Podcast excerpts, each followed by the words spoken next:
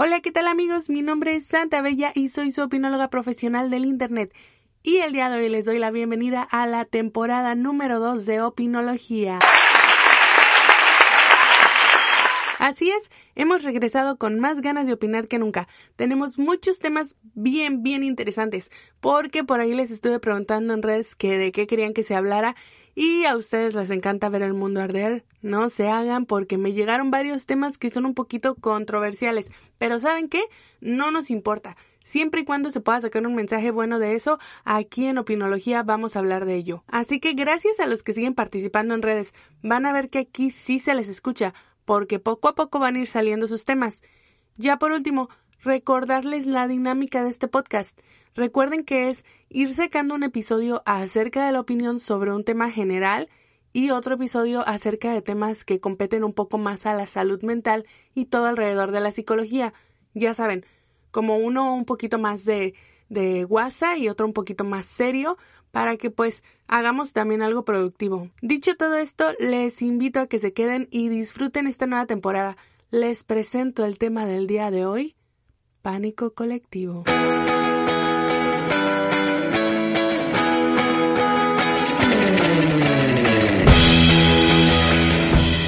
Estamos a mediados de marzo, en pleno 2020, y seguramente si en estos días intentaste ir a alguna tienda de conveniencia, llámense Costco, Sam, Soriana, Walmart, etc., fuiste y te encontraste primeramente con una tienda atascada de personas, y luego, después de lidiar con toda esa gente para poder entrar ahí, te topaste con una cantidad inmensa de anaqueles vacíos, y por alguna extraña razón si intentabas obtener rollos de papel de baño, ya no había. ¿Pero por qué? ¿Es acaso que de pronto medio mundo ha enfermado de diarrea? ¿O de alguna manera descubrieron la forma de convertir el papel higiénico en oro? ¿En gasolina? ¿Qué rayos está pasando? ¿Por qué no hay papel de baño?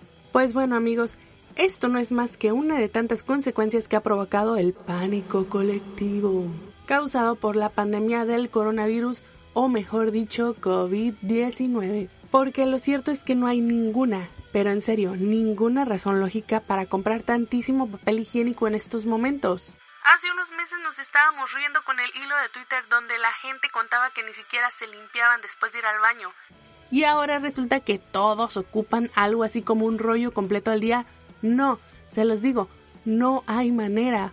Pero bueno, yo no vine a hablarles de los beneficios de limpiarse el trasero después de defecar, vine a contarles qué rayos es el pánico colectivo que está provocando el caos. Y hoy se los voy a explicar aprovechando que estamos en cuarentena y aislamiento y que la situación lo amerita. Ojo, no les voy a dar recomendaciones sobre cómo curar el coronavirus, el sarampión o la gripe aviar, sino que más bien vamos a hacer un pequeño manual que nos ayude a regresar a ser esas personas que sabían utilizar el sentido común y la lógica. Bueno, primero que nada, decirles que el pánico colectivo no es lo mismo que la histeria colectiva, aunque sí, el primero puede desencadenar al segundo. La histeria o psicosis colectiva es un fenómeno psicológico en el cual las personas, al percibir una amenaza real o no real, como el coronavirus, comienzan a emular o imitar los síntomas, ideas y pensamientos que esta amenaza implicaría. La característica principal de este fenómeno es que se da en grupos numerosos de personas y sucede simplemente debido al miedo que se le tiene a dicha amenaza. Estas personas van a mostrar, por ejemplo, síntomas de una enfermedad aunque no le estén padeciendo, aunque ni siquiera haya posibilidad de haberla adquirido. En 1962, en una fábrica de Estados Unidos, alguien decidió esparcir el rumor de que cierto insecto dentro de la fábrica era transmisor de un virus muy muy letal y dañino. Al cabo de unos días, la mayoría de los trabajadores de la fábrica presentaban o decían presentar síntomas como fiebre, náuseas, mareos, dolor y somnolencia, debido, según ellos, al virus transmitido por un insecto. Las autoridades sanitarias realizaron lo propio y fueron a ver qué estaba pasando en la fábrica. Sin embargo, no pudieron encontrar rastro de ningún virus en ninguno de los afectados, ni tampoco evidencia de picaduras de insectos. Incluso no pudieron encontrar el insecto. En fin, el miedo es algo natural en el ser humano. Nos protege de situaciones de riesgo y nos ayuda a actuar de una manera más cautelosa. Ya habíamos hablado de este proceso cognitivo en el episodio número uno de Opinología. Corran, vayan a escucharlo. habla acerca de la ansiedad. Aquí los espero.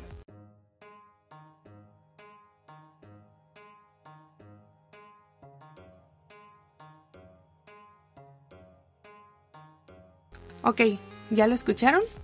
Bueno, prosigamos con lo que nos trajo aquí, el pánico colectivo. Pues primero, les tengo que decir que el pánico es la respuesta de las personas ante situaciones peligrosas. El pánico nos da sensaciones como el miedo, pero no nos ayuda a mantenernos alejados y alertas de cosas que puedan dañarnos. Me explico. El pánico, aunque sea la misma sensación que nos da el miedo, se produce de una manera desmesurada. O sea, el pánico es como mucho, mucho miedo. Tanto miedo que puede llegar a descontrolarse y va a producir síntomas típicos de la ansiedad.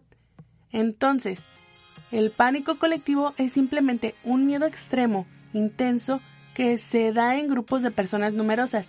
Y sí, es contagioso, nos nubla la razón y nos hace actuar muchas veces como gente poco civilizada.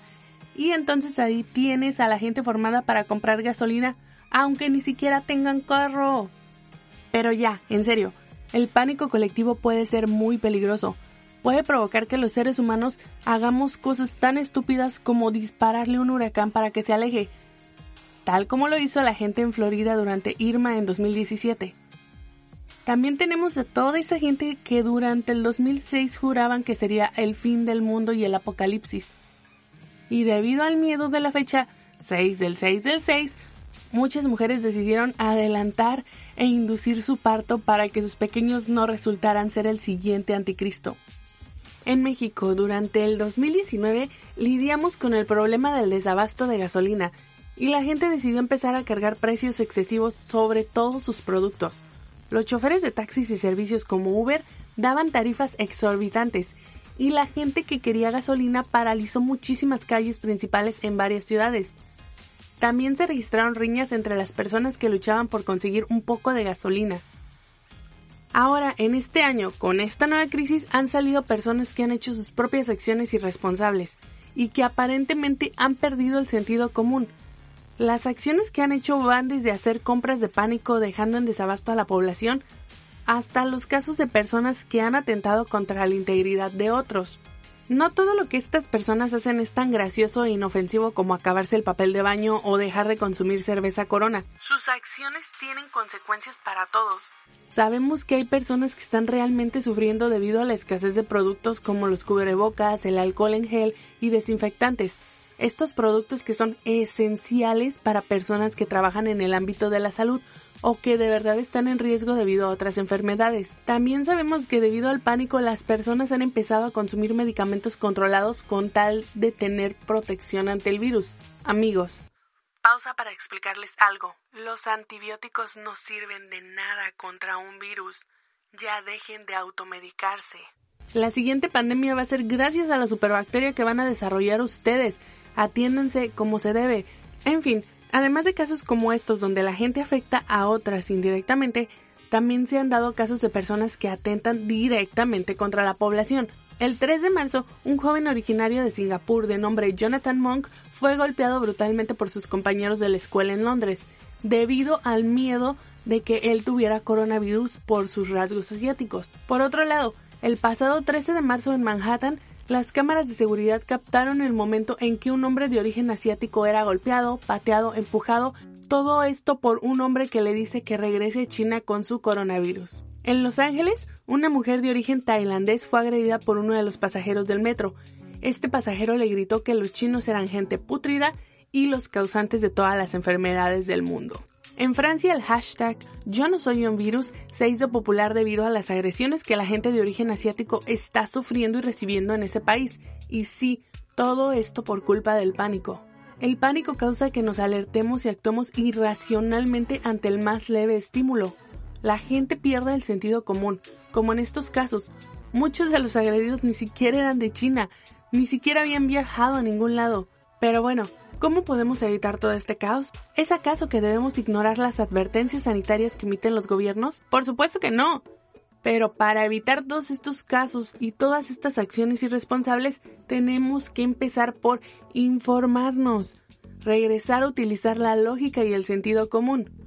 Los gobiernos e instituciones tratan de hacer lo propio para disminuir el pánico entre los ciudadanos, pero lo cierto es que la desinformación circula más por medios privados que por públicos. Y por medios privados me refiero a las redes sociales. En este caso, Facebook, Twitter y WhatsApp son las que más contribuyen a generar fake news, desinformación. Spoiler alert, probablemente todo lo que te mandan tus tías al WhatsApp no es tan cierto y confiable como tú crees. Así que sí, frenar el pánico colectivo muchas veces sí está en nuestras manos.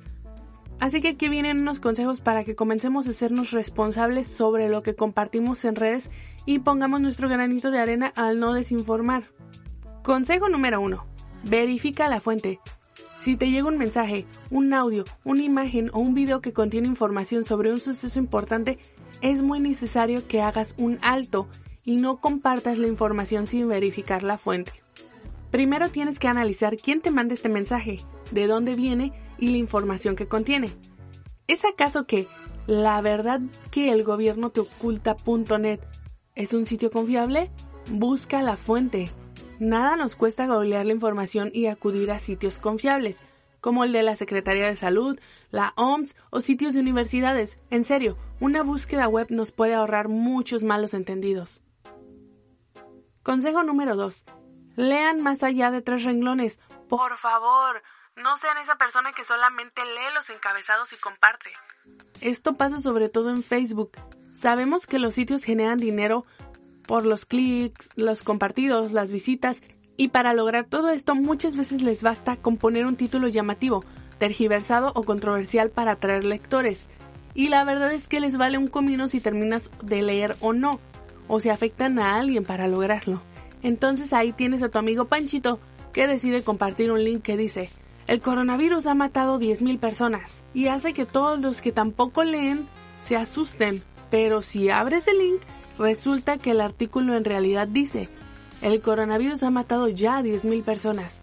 Estas palabras podrían ser pronunciadas en 5 años si no se controla el contagio en México. Entonces, amigos y amigas, se los ruego, no compartan noticias de las cuales no han leído ni dos renglones. Consejo número 3. Checa datos de alta importancia, como fechas, lugares y contexto. Muchas veces las noticias que recibimos resultan ser muy viejas, de otros eventos, de otros países o simplemente imágenes y videos sacados de contexto. Trata de verificar estos datos para que tu información sea la más congruente y fidedigna. Consejo número 4. Consulta a un experto. Si ya seguiste los pasos anteriores y sigues con dudas, por favor consulta a un experto en el tema y habla con tu médico tu profesor o sigue a los expertos en redes sociales. Muchos catedráticos de universidades, servidores públicos y profesionales de la salud ponen sus redes sociales a la mano para que puedas seguir la información al minuto y de primera mano. Consejo número 5. Sé consciente de tus propias creencias antes de compartir. Seamos honestos, nuestras creencias políticas, sociales y religiosas son un enorme sesgo a la hora de compartir información. Si eres una persona que, por ejemplo, cree que las vacunas provocan autismo y matan bebés, seguramente vas a compartir pura información que se sesgue hacia el lado que te convenga. Así que no, les recuerdo que tenemos que ser imparciales, al menos a la hora de una situación de crisis, no dejemos que nuestros propios intereses económicos o políticos generen más catástrofe en la población. Bueno amigos, básicamente estos son los cinco consejos que deberían de servir para que las fake news comiencen a desaparecer y por ende el pánico colectivo disminuya poco a poco. Otra cosa que es muy importante, tienes que mantenerte atento a las alertas que emiten instituciones oficiales, aunque sí, a veces no confiamos mucho en ellas, pero son las que finalmente están más capacitadas para enfrentar estos eventos. Amigos, amigas, recuerden que sí, el gobierno tiene la responsabilidad de mantenernos al tanto de la situación y de proveer servicios para atendernos, pero de nosotros depende el poder cuidarnos. Seamos conscientes de los otros también. No entremos en pánico, no acaparemos cosas innecesarias. Al tener información vamos a saber qué hacer, qué comprar y qué no y a qué lugares acudir. De nada nos va a servir tener 100 rollos de papel de baño y 20 litros de alcohol en gel si ni siquiera sabemos lavarnos bien las manos. Por favor, utilicemos el sentido común. Procuren a sus familiares y amigos que pueden ser un poquito más propensos a sufrir en este tipo de situaciones. Empecemos a ser un poco más humanos y un poco menos egoístas. En fin, Hasta aquí el episodio del día de hoy. Si tienen dudas, comentarios, recuerden que pueden escribirnos todos en la página de Facebook.